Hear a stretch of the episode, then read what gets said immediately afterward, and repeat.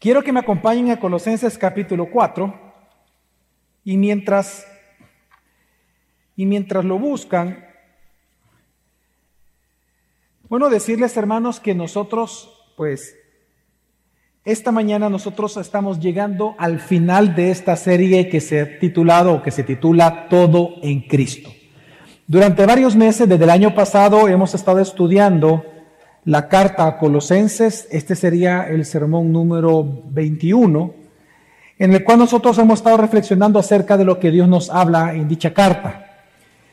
Eh, específicamente, si nosotros pudiéramos hacer un resumen de lo que enseña Colosenses, es que Cristo es el creador, por tanto dueño, Señor, sustentador de todo lo creado, y eso incluye la iglesia de Jesucristo.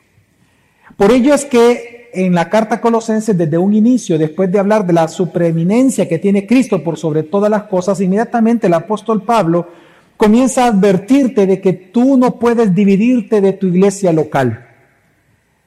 Porque en tu iglesia local y a través del cuerpo de Cristo, Dios te enseña y Dios te, te manifiesta la plenitud la cual tú contienes o tú ya tienes en Cristo Jesús. Por ello se te advierte a no dividirte de tu iglesia local, a no dividirte de la sana doctrina escuchando falsa doctrina. Recordemos de que ellos estaban escuchando falsas enseñanzas que les trataban de convencer de que Cristo no era suficiente para encontrar una plenitud de vida. Y que por lo tanto, a la par de lo que se enseñaba acerca de Cristo, ellos tenían que incorporar nuevas enseñanzas, ideas muy nuevas, aparte del Evangelio, para supuestamente ellos madurar, crecer y encontrar plenitud en todas las cosas. Pero la carta a Colosenses, Pablo les enseña de que eso es mentira, que Cristo, por ser el todo, el creador y dueño, Él es suficiente para tu vida. Y que en Él tú has obtenido la plenitud de todas las cosas. Lo que hace la carta a Colosenses es enseñarte de que no hay nada bueno fuera de Cristo y fuera de su palabra. Y que por lo tanto, todo lo que tú naturalmente buscas en el mundo, lo encuentras en Cristo. Paz, identidad, sentido de vida, seguridad, propósito, misión, todo lo encuentras en Cristo. Así que la exhortación de Pablo es, por un lado, a no escuchar y dejarse engañar, él mismo dice en Colosenses, a volverse esclavos de estas antiguas filosofías, sino por el contrario, poner tu mente en las cosas de arriba, en donde está Cristo sentado a la diestra del Padre gobernando. Es decir, que pongas tu mente en lo que Cristo es y hace sobre tu vida y lo que tú tienes en Cristo. Y por lo tanto, el llamamiento es a que ya tú gozando de la plenitud de Cristo, entonces la experimentes y la lleves a los lugares más importantes de tu vida. Número uno, a tu familia, a tu matrimonio, con tus hijos, con tu esposo, con tu esposa. Es decir, que puedan disfrutar la plenitud de Cristo a través del carácter nuevo que se te ha sido dado en tu familia, luego en el trabajo, y vimos la semana pasada en lo que es las relaciones o la comunicación que tenemos con Dios y con los demás, con toda la humanidad. Después de enseñar todo eso al final, entonces el apóstol Pablo, ya con su puño y letra, como lo vamos a leer, que él dice, porque él era muy normal para él por su edad pedirle a alguien que escribiera las cartas mientras él las dictaba y al final él terminaba el saludo de su propio puño y letra precisamente para que se den cuenta que es Pablo realmente quien lo está enviando. Pues lo que vamos a leer es lo que ya Pablo escribió con su puño y letra. Es su saludo de despedida en esta hermosa carta. Y lo que vamos a aprender aquí, lo que nos enseña Pablo, que enseña Dios en todo caso, es cómo se experimenta la plenitud de Cristo en la amistad. Pablo nos presenta un cuadro muy hermoso de cómo los amigos son importantes en tu vida cristiana, en tu vida espiritual. Así que vamos a ver de Colosenses capítulo 4, versículos 7 al 18, y dice así la palabra del Señor. En cuanto a todos mis asuntos, os informará Tíquico, nuestro amado hermano, fiel ministro y consiervo en el Señor. Porque precisamente para esto os lo he enviado, para que sepáis de nuestras circunstancias y que conforte vuestros corazones. Y con él a Onésimo fiel y amado hermano, que es uno de vosotros. Ellos os informarán acerca de todo lo que aquí pasa, Aristarco, mi compañero de prisión, os envía saludos. También Marcos, el primo de Bernabé, acerca del cual recibiste instrucciones. Si va a vosotros, recibidle bien. Y también Jesús, llamado justo. Estos son los únicos colaboradores conmigo en el reino de Dios que son de la circuncisión. Y ellos han resultado ser un estímulo para mí. Eprafas, que es uno de vosotros, siervo de Jesucristo, os envía saludos, siempre esforzándose intensamente a favor vuestro en sus oraciones, para que estéis firmes, perfectos y completamente seguros en toda la voluntad de Dios. Porque le soy testigo de que tiene profundo interés por vosotros y por los que están en la Odisea y en Iriápolis. Lucas, el médico amado, os envía saludos y también Demas Saludad a los hermanos que están en la Odisea, también a Ninfas y a la iglesia que está en su casa. Cuando esta carta se haya leído entre vosotros, hacedla leer también en la iglesia de los laodicenses. Y vosotros, por vuestra parte, leed la carta que viene de la Odisea y decid a Arquipo, cuida el ministerio que has recibido del Señor para que lo cumplas. Yo, Pablo, escribo este saludo con mi propia mano. Acordaos de mis cadenas la gracia sea con vosotros. En las cartas de aquel tiempo era normal que fueran constituidas de tres grandes partes. Podemos poner una subparte, pero se puede resumir que tenían tres partes las cartas de aquel entonces. Un saludo inicial, el cuerpo o el tema a tratar y un saludo de despedida. Pero aunque eso era lo que se hacía y es lo que vemos en esta carta que Pablo está haciendo, que esto es un saludo de despedida para todos ellos, no vamos a negar que hay algo muy peculiar en esto. Y es que era lo normal era que usted se despidiera y mandara saludos, pero lo que hace Pablo es citar diez nombres de amigos de él. Y eso es lo que lo hace interesante.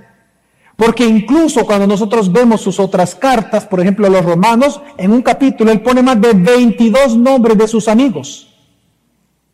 Y si contamos los amigos de Pablo que son mencionados por nombre en Hechos de los Apóstoles, son más de 100 personas que se mencionan allegados a Pablo. Y es lo que hace interesante este texto.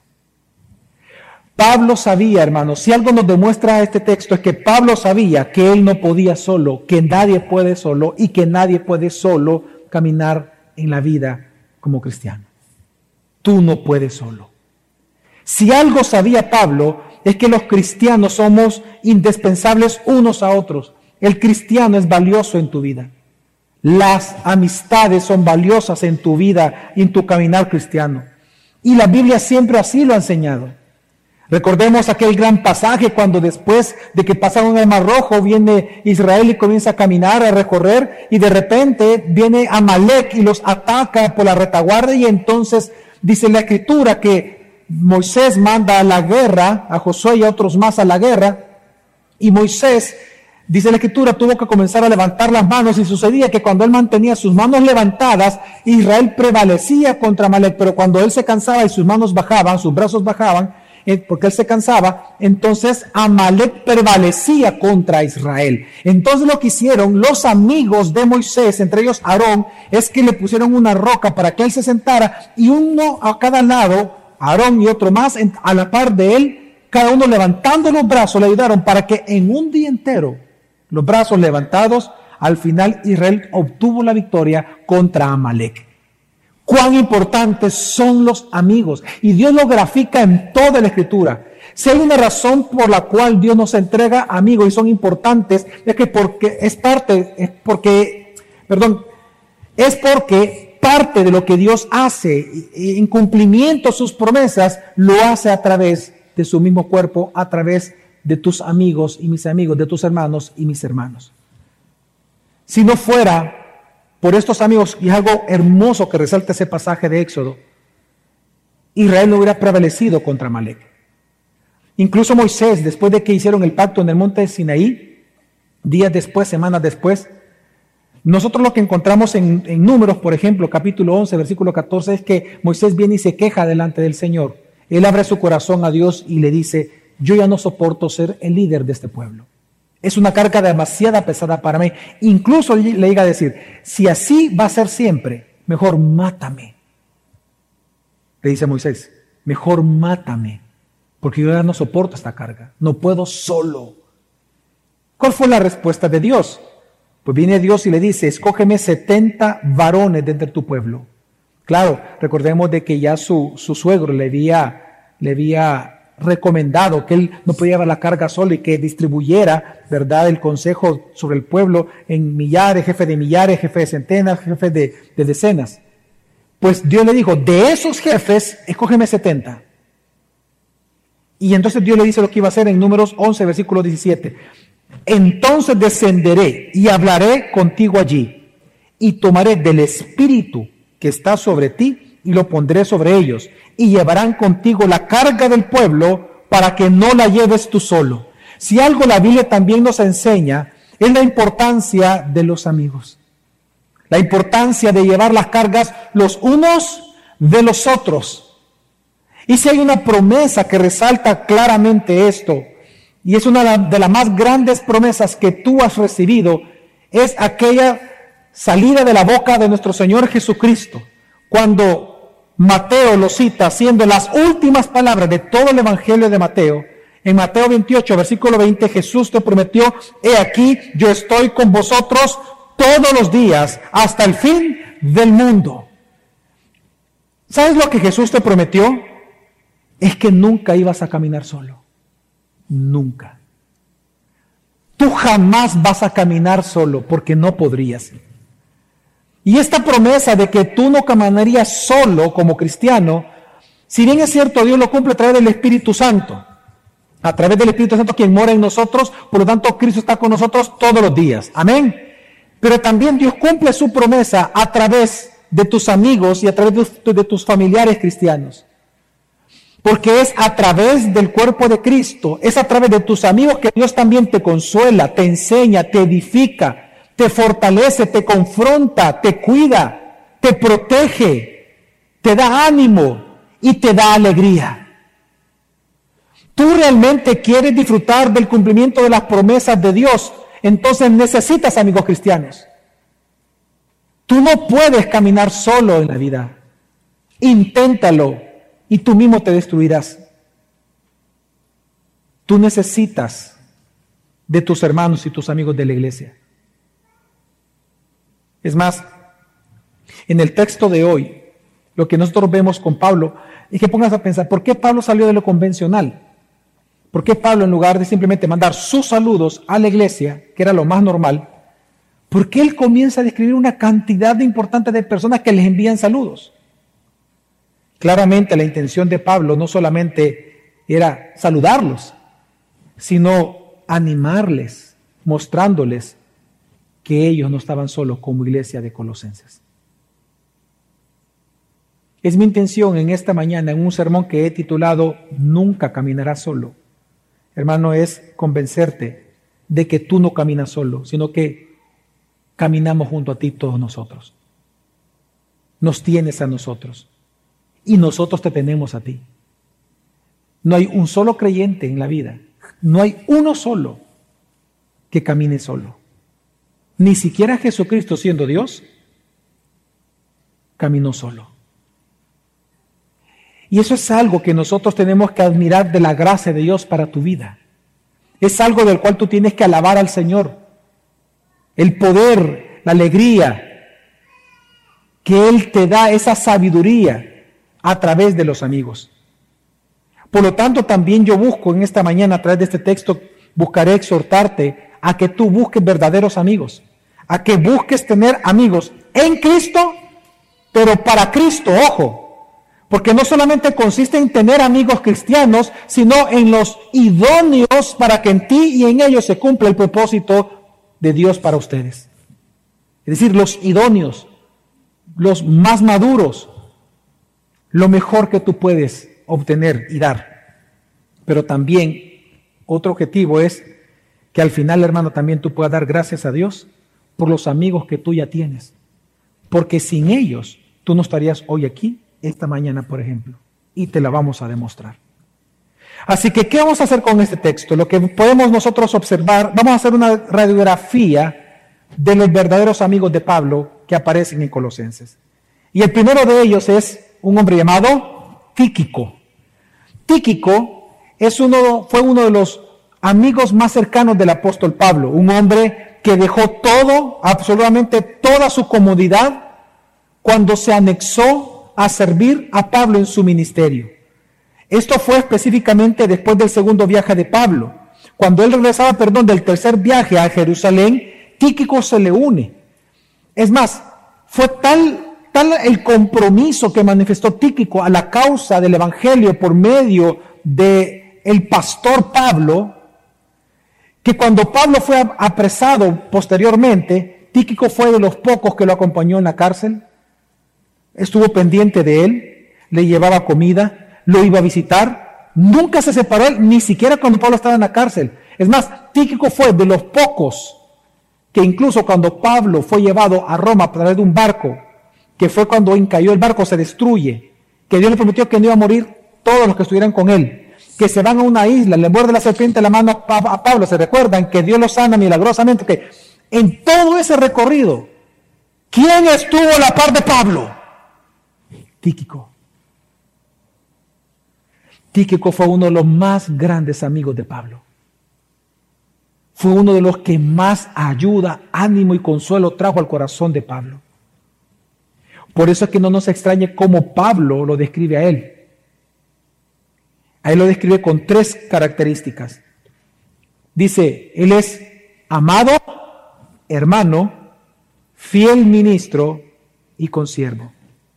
Es decir, no solamente le llama que es un hermano, sino que es un hermano muy amado. No solo dice que él es un ministro, es decir, que él sirve al Señor, sino que es, él es un qué? Fiel ministro.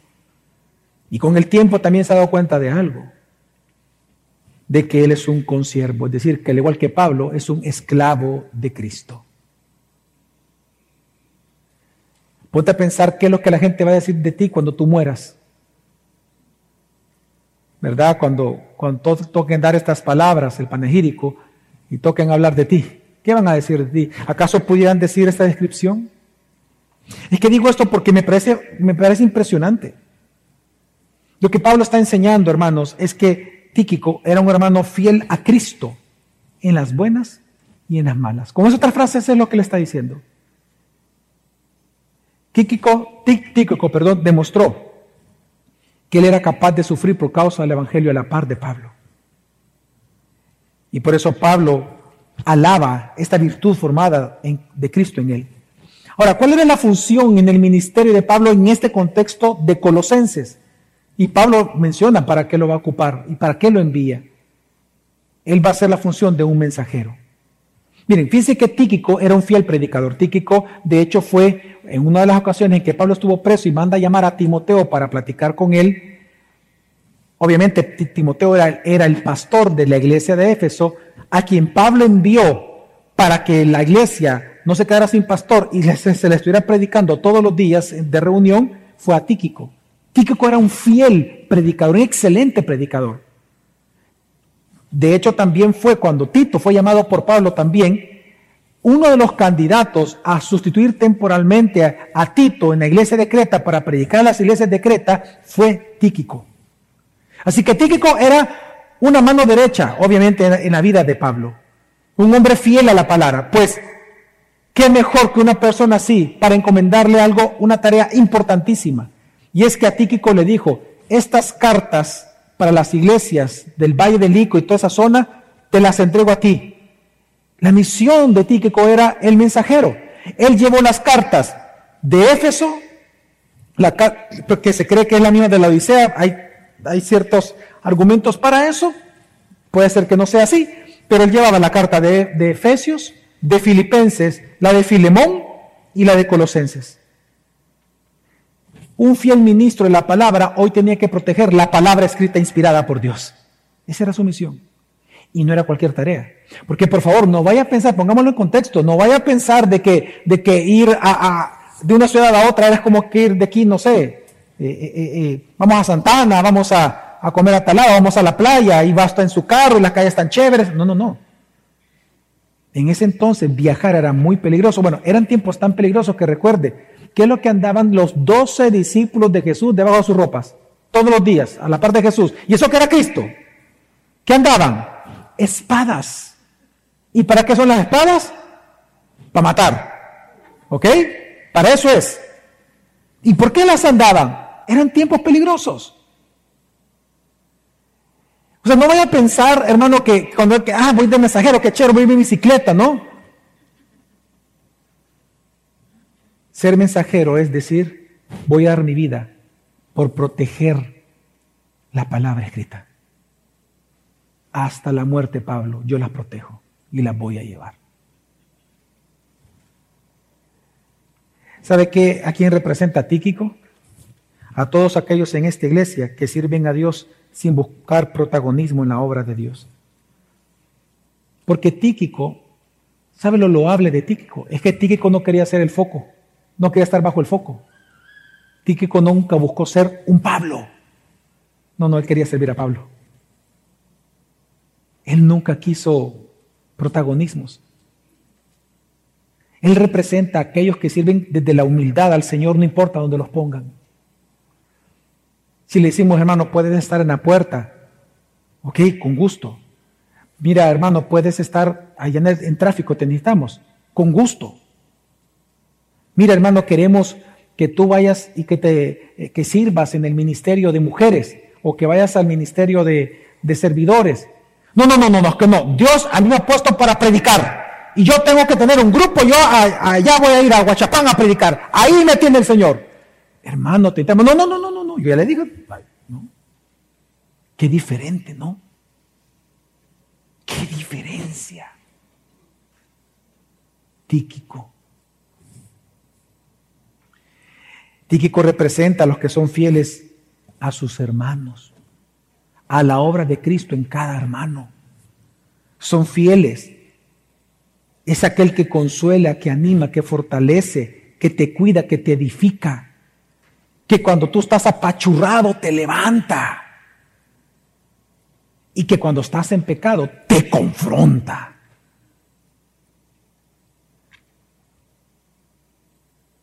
Cuando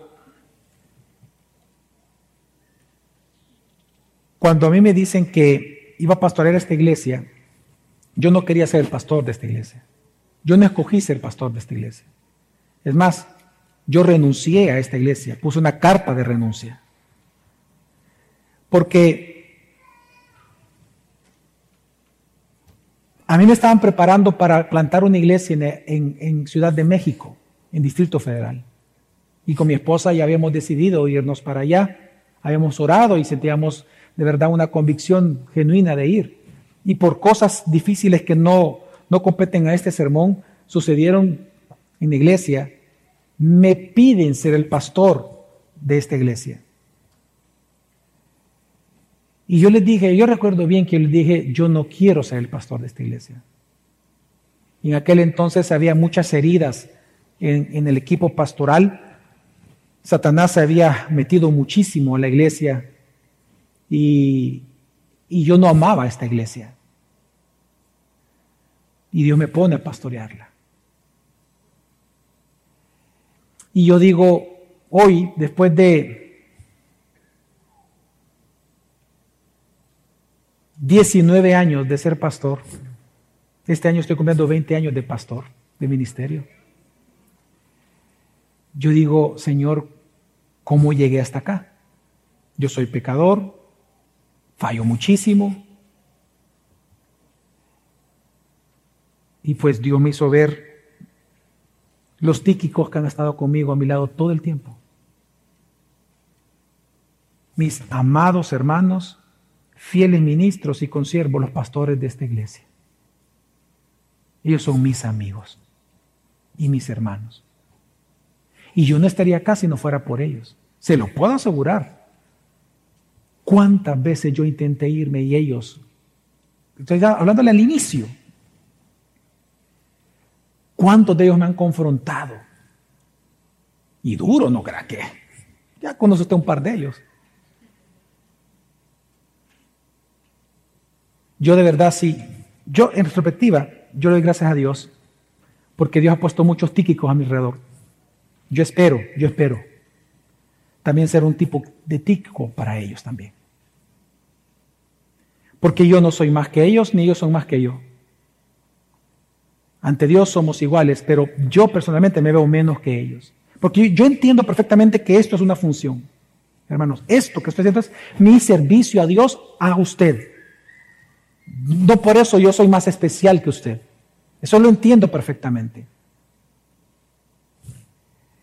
Pero lo que tenemos que ver es que realmente Dios nos da a nosotros amigos.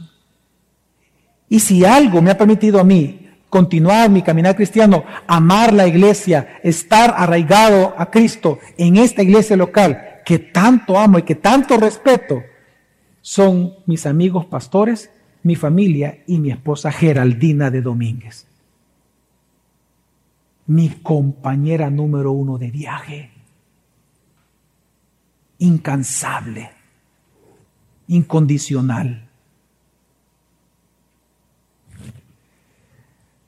Pero no solamente menciona Tíquico, vamos a avanzar, son diez. Onésimo. Onésimo fue un malvado que fue transformado por el Evangelio.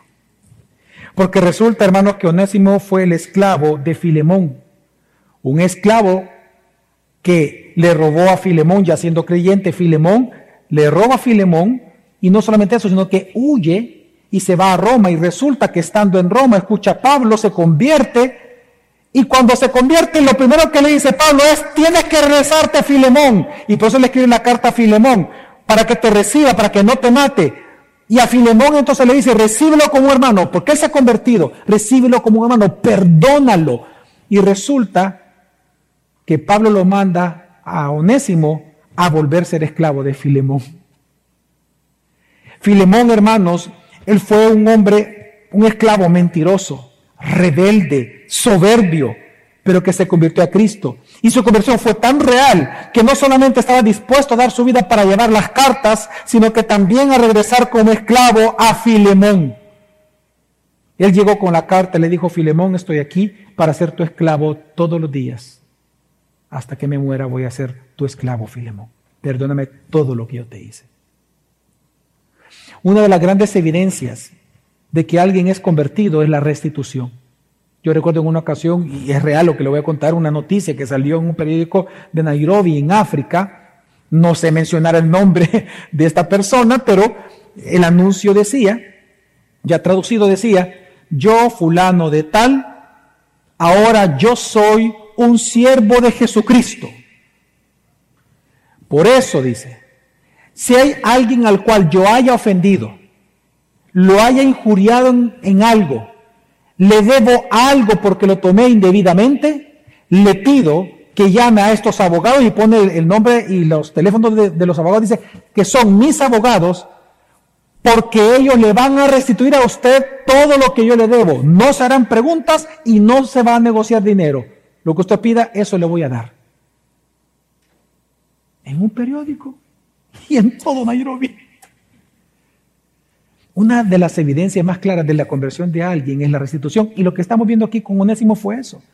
La función de Onésimo fue igual que la de Tíquico, era el compañero de viaje de Tíquico, tenía que llevar la palabra inspirada de Dios, pero no solamente eso, sino que él se iba a quedar, él era oriundo de Colosas, él se iba a quedar con Filemón para ser esclavo con él para siempre. Ahora, piensa por un momento, Tíquico y Onésimo, Qué grandes amigos de Pablo. Mira la clase de amigos que tenía Pablo. Hombres que estaban dispuestos a dar la vida por Cristo. Una pregunta. ¿Cómo son tus amigos? ¿Tus amigos son maduros en Cristo?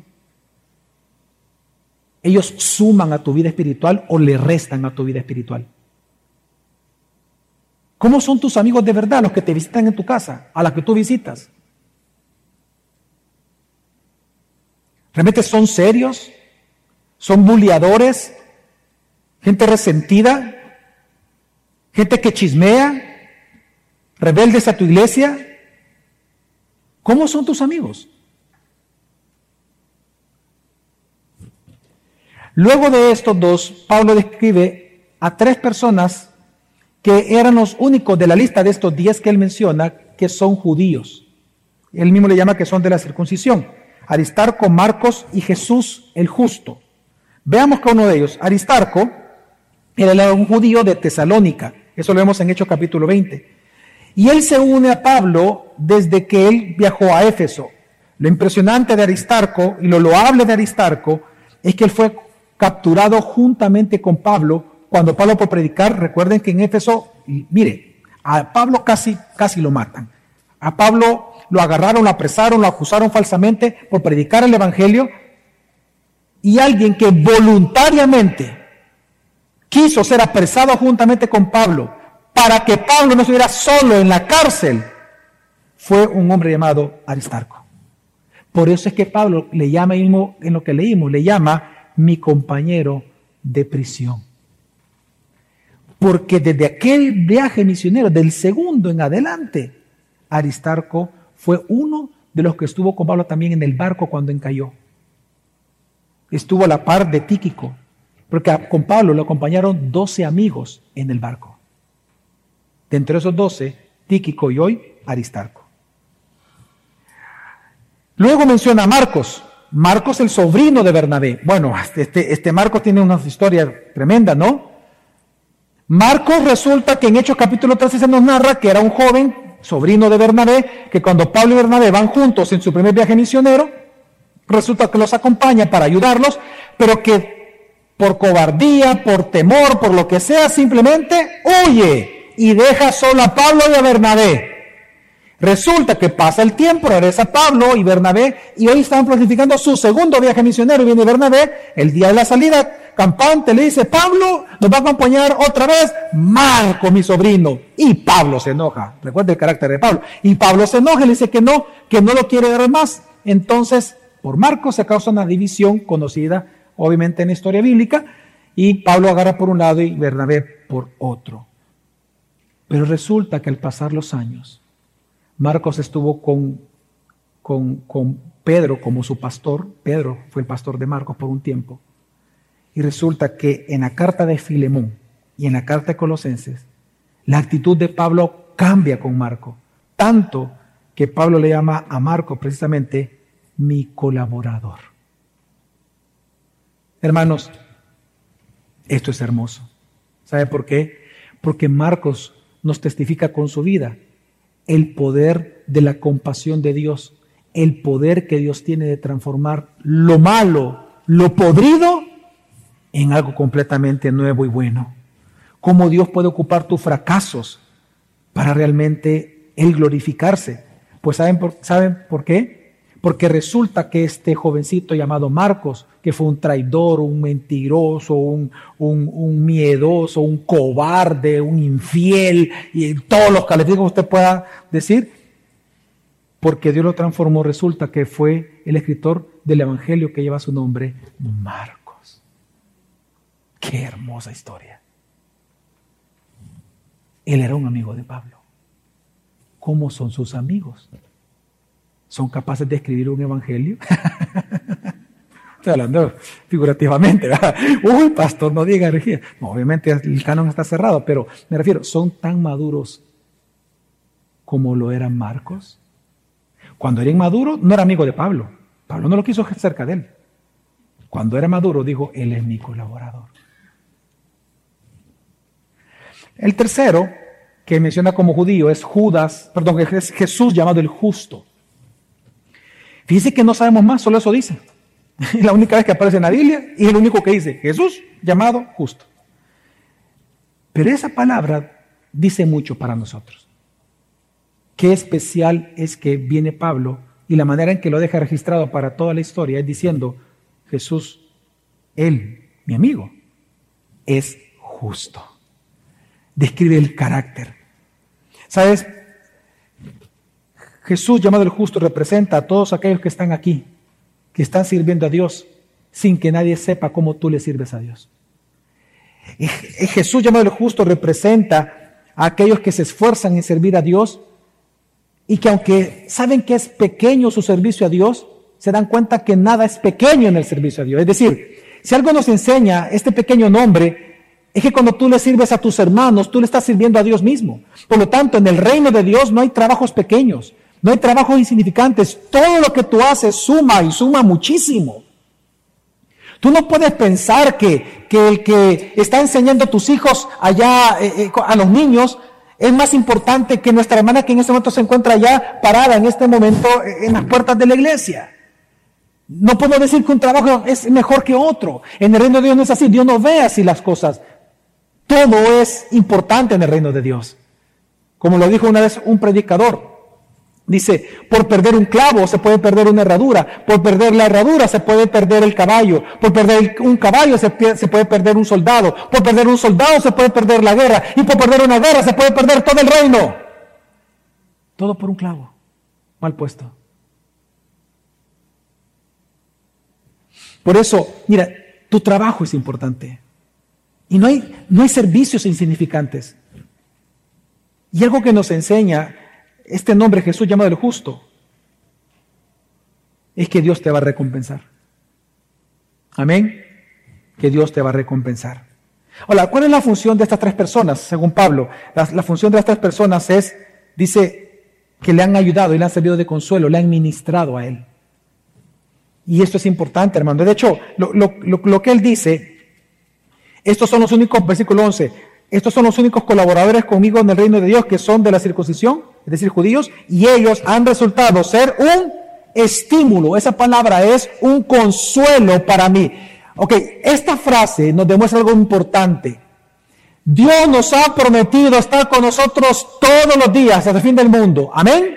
Sí. Dios te ha prometido fortalecer tu espíritu. Sí. Dios te ha prometido edificarte en amor. Sí. Dios te ha prometido consolarte. Sí. Bueno, el Espíritu Santo, ¿cómo se le llama? El gran consolador. Dios te ha prometido todo eso. Pero Dios no solamente lo hace a través del Espíritu Santo y a través de la palabra directamente, sino que también lo hace a través de tus amigos. Tú vas a recibir consuelo, edificación, ánimo, felicidad, alegría, gozo, edificación, fortaleza a través de los amigos de tu iglesia local. Dios ocupa a sus hijos para ti. Y por eso Pablo dice, me han servido, me han ayudado de consuelo. Luego de estos tres, menciona otros tres, pero que estos ya eran gentiles convertidos al cristianismo, pero tiene una característica especial cada uno. Y me refiero a, Epafras, Lucas y demás. Epafras, hermanos, fue mencionado al inicio de Colosenses. Epafras era el pastor de la iglesia de Colosenses. Él fue quien buscó a Pablo para decirle, Pablo, necesito tu consejo. Esto está pasando en la iglesia de Colosenses y en el valle y en todo el valle. Eh, eh, hay herejías, están estas, estas enseñanzas. Entonces Pablo escribe la carta de Colosenses precisamente por el informe que le lleva Epafras precisamente a Pablo, a quien no conocía, sino que lo conoce estando ahí. Ahora, ¿cómo Pablo describe a Epafras precisamente? Bueno, dice que es alguien que ora intensamente. Y esa palabra es impresionante, porque la palabra intensamente en griego significa agonizar. Es la misma palabra que se ocupa cuando Jesús estaba en el huerto de Getsemaní y estaba en agonía, dice Mateo. Es la misma palabra. Es decir, que Epafras no solamente era el pastor, sino que era un hombre de incesante oración, que oraba por los de Colosenses, un hombre de oración. ¿Y por qué oraba? Dice el texto bíblico, para que estos eran firmes, completos y perfectos en la voluntad de Dios. Hermanos, qué gran consuelo uno puede recibir cuando a uno le dicen, estoy orando por ti, hermano. Mire, si algo que para mí es un delicatessen, de verdad, a mi alma, es algo especial, es, es sabroso, es rico, es confortante y gran consuelo a mi corazón, de verdad, luego es cuando alguien me dice, pastor, he estado orando por usted. Usted no tiene ni idea de cómo eso me corta la respiración de verdad. Fíjense que lo único que sale de mis palabras, porque para mí eso es tan valioso, que lo único que le puedo decir de verdad es, Gracias, hermano. Gracias. Lloro también por ustedes. Hermanos, Epafras, pues, no solamente era un pastor, sino que alguien que oraba todo el tiempo. Y él era un amigo de Pablo. Una vez más, ¿cómo son tus amigos? Lucas. Lucas, ¿cómo es llamado aquí? Pues Lucas es llamado el médico que amado. Fíjense, no solamente dice que es médico, sino que es que amado. Y no solamente dice que es un hermano amado, sino que él es médico. Y eso es lo importante. Eso es lo importante. Y eso es lo interesante. Porque él pudo haber dicho otra cosa, pero no. Pablo quiere resaltar algo de él. Que no solamente es un hermano amado, sino que él es qué? Médico. Lucas fue un, un gentil creyente, amigo cercano de Pablo. Él fue de hecho uno de los más cercanos también de Pablo, porque resulta que Lucas comienza a acompañar a Pablo a partir de su segundo viaje misionero, lo acompañó casi siempre a Pablo. No es de extrañarlo porque recordemos que en su primer viaje misionero Pablo tuvo muchas enfermedades. Entonces, obviamente, si tuvo muchas enfermedades, bueno, algo que te da la tetunta, la sabiduría de parte del Señor es, voy a llevar un médico. Y se llevó a Lucas. Lucas era un hombre letrado. Era un hombre muy instruido. Algunos creen, como era la época de Roma, este tipo de personas, los médicos, algunos creen que él era el esclavo de Teófilo. Por eso es que él escribe el evangelio que lleva su nombre, Lucas, estamos hablando del evangelista Lucas, él era, es el que estamos hablando. Él escribe el evangelio y al inicio dice que se lo dedica a Tíquico, ah, perdón, a, a Teófilo. igual es Hechos de los Apóstoles. Así que estamos en aquí, así que vemos otro tipo de los amigos de Pablo. Un hombre letrado, culto, escritor del Evangelio de Lucas y Hechos de los Apóstoles, y que era médico. De hecho, él estuvo en el viaje de Pablo, cuando naufragaron. Y Dios no lo ocupó a él para sanar a Pablo, sino que Dios lo sanó después de la mordida de la serpiente, milagrosamente. Ahí estuvo Lucas todo este tiempo. Siempre acompañó a Pablo, impresionante. Ahora, ¿a quién también representa Pablo? Este es un mensaje importante para quienes, para todos aquellos que están aquí, que son profesionales los que son ejecutivos, los que son jefes, los que son empresarios y comerciantes, escúchenme. Si tú eres un profesional, por ejemplo, tú eres un hombre privilegiado en El Salvador. Tú eres del 10% privilegiado.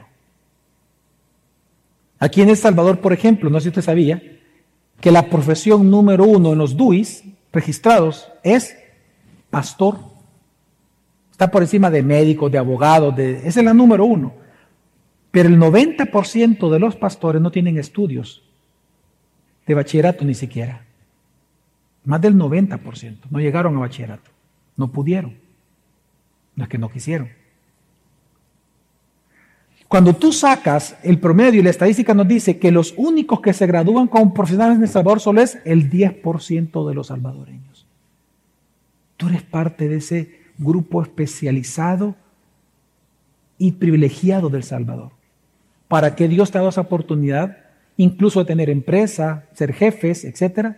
Hermano, Lucas te enseña el llamamiento que Dios te hace de tú ocupar tus conocimientos, tu dinero, tu profesión, todas tus capacidades, tus privilegios para la expansión del Evangelio a través de tu iglesia local. Así que hermano, ocupa todo eso para la gloria de Dios. Amén.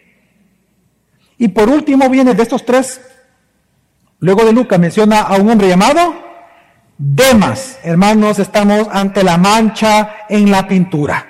Estamos con la oveja negra de estos diez personas que Pablo aquí menciona, porque resulta que Demas, en este momento en que dice, Demas le manda saludos, Demas estaba sirviendo, estaba acompañando a Pablo, pero resulta que después del segundo encarcelamiento de Pablo, registrado en 2 Timoteo capítulo 4, este Demas abandona a Pablo.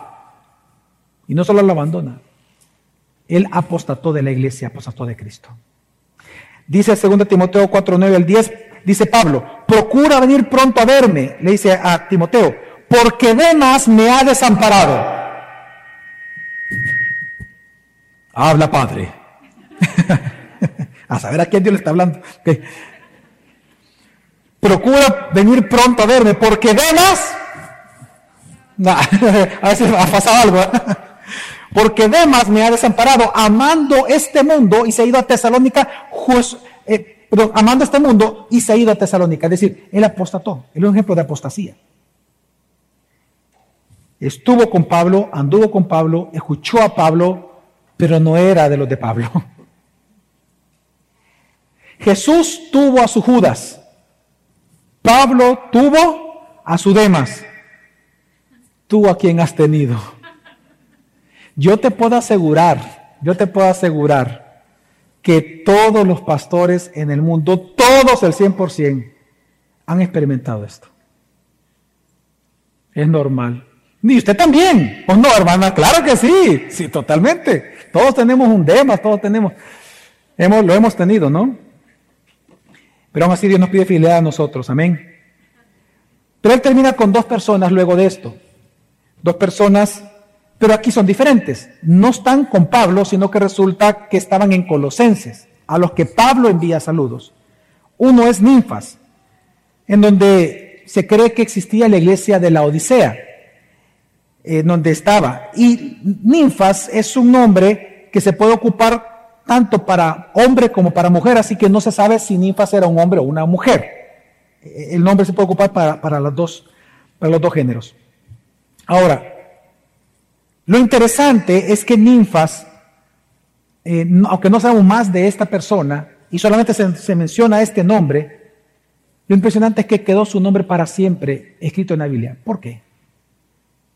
Porque él prestó su casa para el Evangelio. Hermanos, mira, cuando yo tengo el privilegio de ir a la iglesia de Guatemala que plantamos, hay una familia a la cual yo siempre saludo. Siempre. Cuando llego a la ciudad, fulano, mucho gusto, aquí estoy. ¿Cómo estás? Puede llover, puede tronar, puede pasar lo que pase, pero ellos son muy caros a mi corazón y al corazón de la iglesia de esta iglesia. Me puedo sus nombres y nunca se me van a olvidar. La familia Loarca, Daniel y su esposa Ingrid. ¿Por qué? Porque en la casa de ellos se plantó la iglesia de Guatemala. Por más de un año estuvimos yendo en su casa. Una mujer que yo bien recuerdo que cuando llegamos, las, reuniones terminaban tipo 11 de la noche en todo lo que la gente hablaba, eh, se hacían las 12, una, a las 3 de la mañana oíamos cómo estaba limpiando eh, eh, junto con el esposo en la sala, y a las cinco y media de la mañana el huevito picadito con frijolito servido para los pastores que íbamos. ¿Cómo vamos a olvidar esa gracia de Dios a través de la familia Loarca? ¿Tú para qué tú ocupas tu tiempo? Tu casa. ¿Mm? Para hacer pachanga los 24, está bueno. Pero ¿y el Evangelio?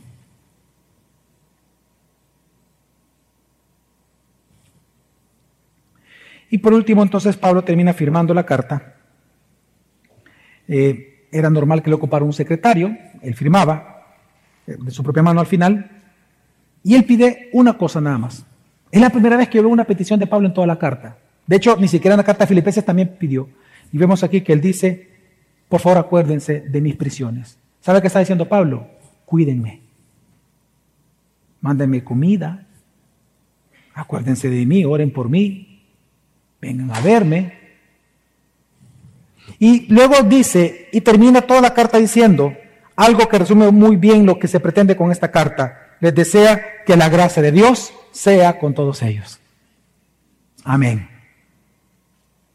Es decir, que el favor de Dios esté sobre toda la iglesia de Colosenses. Ahora, en este pasaje, hermano, yo encuentro bien importante cinco enseñanzas acerca de la amistad cristiana. Y no quiero terminar sin decirlas. Enseñanzas indirectas de los amigos de Pablo para nosotros hoy en la iglesia, gracias o gracia. Y lo primero que podemos ver nosotros, hermanos, porque es una gran incógnita para muchos, es cuál es el propósito de la amistad. ¿Quiénes son los amigos verdaderos? ¿Para qué tenemos amigos? Pues lo primero que nosotros vemos es que este pasaje nos enseña también acerca del propósito de la amistad, que el propósito de los amigos en Cristo es ser una comunidad santa y piadosa y fiel para que juntos logremos el propósito de Dios para nuestras vidas. La amistad, hermanos, la meta no es cumplir, la meta de los amigos no es cumplir los caprichos de todos, sino servir a los propósitos de Cristo en todos. Por lo tanto, nosotros los vemos en la lista de estas 10 personas que amigo no es quien te apoya en tu iniquidad, sino quien cuida la gracia de Dios en ti. Ese es un amigo. Por lo tanto, el valor de los amigos no está en la compañía. El valor de los amigos está en el consuelo, en la edificación y en la ayuda espiritual que ellos te dan para que tú puedas terminar tu vida, la carrera cristiana, glorificando a Dios todos los días de tu vida en todo. El valor no está en la compañía. Un perro puede acompañarte. Un perico puede acompañarte. Un gato puede acompañarte. Una iguana puede acompañarte. Un chicote puede acompañarte. Lo que tú quieras como mascota. Pero ninguno de ellos te va a confrontar en tus pecados. Te va a recordar que debes de temer a Dios. Ninguno de ellos te va a predicar el Evangelio. Los únicos que lo hacen son los verdaderos amigos en Cristo. Así que lo primero que nos enseña este pasaje es sobre el propósito de la amistad. El propósito de la amistad es más que tu iniquidad. Más allá de eso, es cuidar la gracia de Dios en ti. Lo segundo es sobre cómo es ser un amigo verdadero. La amistad cristiana, hermanos, surge solamente en aquellos que son amigos de Cristo primero. Si tú no eres amigo de Cristo, tú no puedes ser amigo de nadie de verdad. Tú puedes ser un chero, tú puedes acompañarlo como un perro, como un gato, y, cuando eh, puedes celebrar lo que quieran celebrar juntos. Pero un amigo según Cristo nunca lo vas a hacer. Si tú eres enemigo de Cristo, no puedes ser amigo de un cristiano. Pero si tú eres un amigo de Cristo, necesariamente vas a ser amigo de los cristianos. Hermano, ¿por qué Pablo oraba por los de Colosenses? Dígame, ¿qué, gana Pablo con orar por los de Colosenses, estando en la cárcel? Egoístamente hablando, Pablo tendría que orar, estar orando por él, ¿sí o no? Pero ¿por qué oraba por los de Colosenses? ¿Por qué Tíquico dice, voy a dar mi vida para llevar esta carta a los de Colosas? ¿Por qué Onésimo también lo mismo? ¿Por qué el otro oraba? ¿Por qué los otros mandaban ofrendas? ¿Por qué entre ellos no se bulleaban? ¿De dónde sacan ellos esa fidelidad entre ellos? Bueno, la respuesta es porque ellos eran fieles a Cristo primero. Es que cuando tú eres fiel a Cristo, tú eres fiel entonces a los cristianos y a la obra de Cristo en ellos. Tú eres fiel a Cristo. Y por lo tanto, si tu hermano es cristiano, tú eres fiel a la obra que Cristo está haciendo en él, como buen mayordomo de las cosas de Dios. Tu fidelidad a un hermano tiene que ver con tu fidelidad a Dios. Por eso es que, mira, aunque tú a mí no me dijeras cómo es tu carácter, cómo son tus valores, tu moral, la clase de amigo que tú tengas me lo va a decir. Claro. Amos 3.3 dice, ¿acaso pueden andar dos juntos si antes no se ponen de acuerdo? No. Es decir, por la clase de amigos que tú tienes, yo sé la clase de moral que tú tienes. ¿A quién tú le eres fiel? ¿A Cristo, a ti mismo o a tus amigos? Por el comportamiento de ellos, son resentidos, eh, son rebeldes en la iglesia, son bulliadores, son burladores, son mentirosos, son eh, eh, pornógrafos, son de todo. Bueno, eso me dice no solamente de quién tú eres, sino cuáles son tus valores y cuáles son tus virtudes. Porque la única manera en la cual tú puedes ser un verdadero amigo cristiano para un cristiano es que tú primero seas fiel a Cristo. Ese es ser un buen amigo. Santiago 4:4 dice, quien sea amigo del mundo se constituye enemigo de Dios. ¿Sabes cómo se puede parafrasear ese versículo en el contexto de Colosenses? Quien sea amigo de los amigos del mundo se constituyen enemigos de Dios también. Como son tus amigos. ¿Tú quieres tener amigos en Cristo y quieres ser un buen amigo, sea amigo de Cristo primero. Por lo tanto, si tú eres un invitado y has estado viniendo a esta iglesia, quiero decirte que todo lo que estamos hablando aquí de la amistad es imposible vivirlo para ti. Porque si tú no eres amigo de Cristo, si tú no has sido salvado por Cristo, si tú no te has arrepentido de tus pecados, no has creído en Jesucristo, en su obra redentora, que Él murió y resucitó por ti como evidencia de que esta obra redentora es real, entonces tú no puedes ni siquiera disfrutar de la gracia de Dios en este sentido, ni tampoco puedes ayudar a otros. Eh, me estoy refiriendo como cristiano o a cristianos. ¿Tú quieres realmente tener amigos y ser amigo?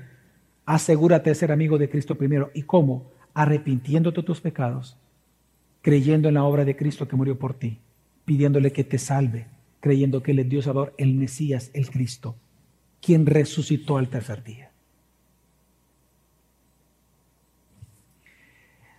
Cuarto punto que yo creo que considero que aprendemos de este texto es que, hermanos, es algo que nos predican los amigos de Pablo, es que no integrarte a tu iglesia local es pecado.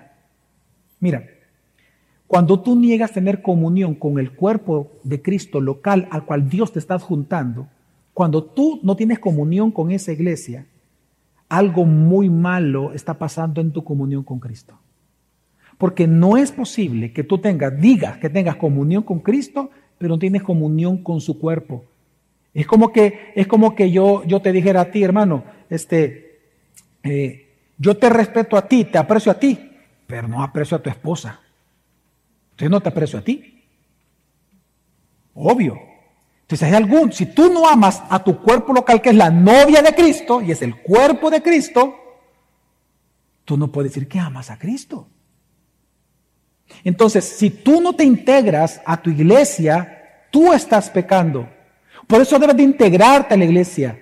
Debes de bautizarte. Debe volverte un miembro formal. Debe servir en la iglesia para servir a los demás hermanos de la iglesia, en lo que la iglesia te ordene. Sirve a tus hermanos, disipúlate. Porque solamente puede enseñar a aquel que solamente puede aprender. Disipúlate. Y Recuerda aquellas palabras de Pablo muy sabias en su pesar por la iglesia. Él decía, versículo 11, 29 de 2 Corintios, dice, ¿quién es débil sin que yo sea débil? ¿A quién se le hace pecar sin que yo no me preocupe intensamente? Wow, este versículo es impresionante. ¿Sabes lo que está diciendo Pablo? Que a él le duele que un hermano peque y que lo que busca es precisamente procurar que los hermanos no pequen. Él sufría por causa de las iglesias. Su carga era que la iglesia fuera edificada.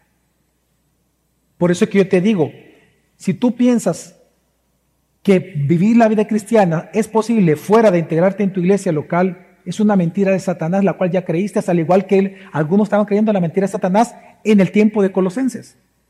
Son herejías.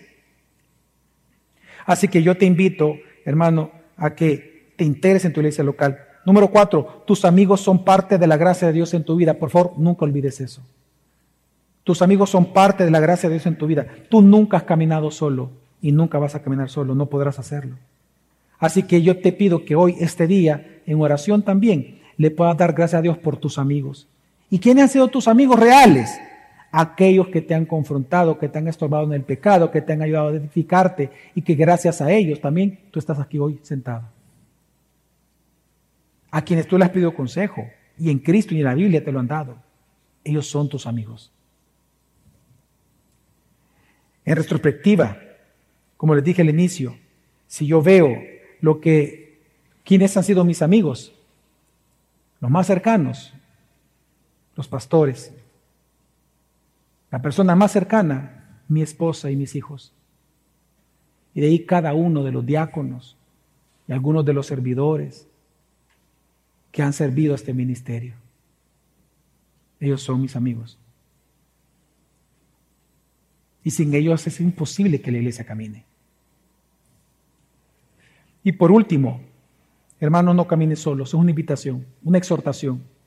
Gana amigos en Cristo y para Cristo. No solamente ganes amigos cristianos, asegúrate que sean los idóneos para que tú madures, para que tú crezcas en libertad delante del Señor. Así que, hermano, intégrate a tu iglesia, bautízate, hazte miembro formal, disipúlate, sirve a Dios. Y a tus amigos y familiares cristianos, cuídalos, perdónalos y ámalos como Cristo te cuida, te perdona y te ama a ti. Hermanos, hermanas, tú no caminas solo, caminamos junto a ti todos los días. Y demos gracias a Dios por eso. Vamos ahora.